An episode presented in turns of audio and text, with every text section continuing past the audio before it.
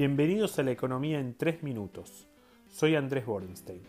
En este podcast hablaremos sobre las claves económicas de la semana que comienza.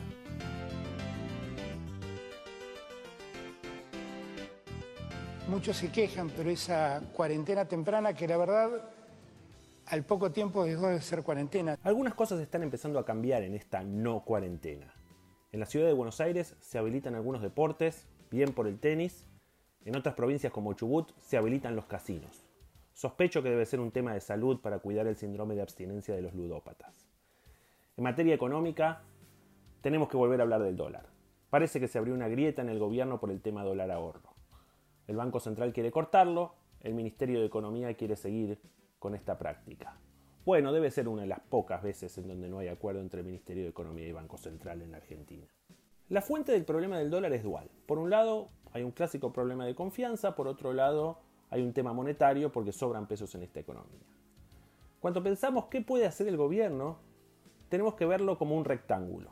Los lados de ese rectángulo son venta de reservas, cepo, tasa de interés y devaluación.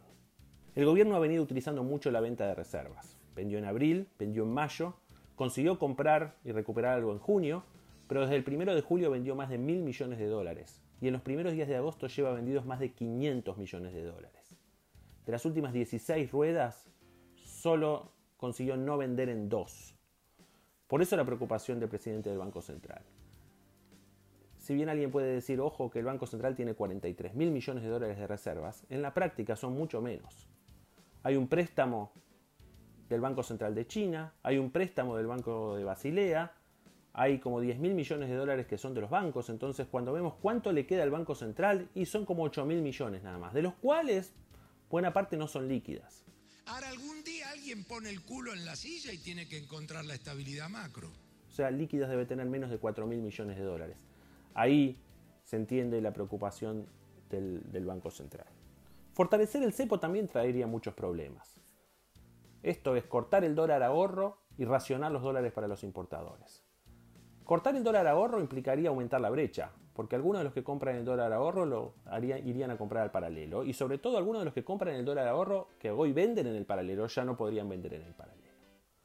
Racionar los dólares de los importadores va a ser más difícil la reactivación, va a generar escaseces en la economía que probablemente lleven a más inflación. Además, el ministro Guzmán dice, yo estoy recaudando 20 mil millones de pesos por mes con el impuesto país. No me quiten esa fuente de recursos.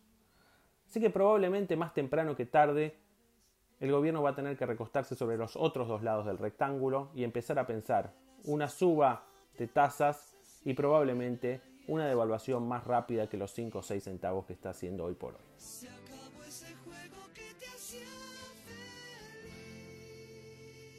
Tanto la suba de tasas como una devaluación más rápida probablemente reducirían la brecha cambiaria y eso es eliminar o reducir algunas de las distorsiones más fuertes que tiene hoy la economía argentina.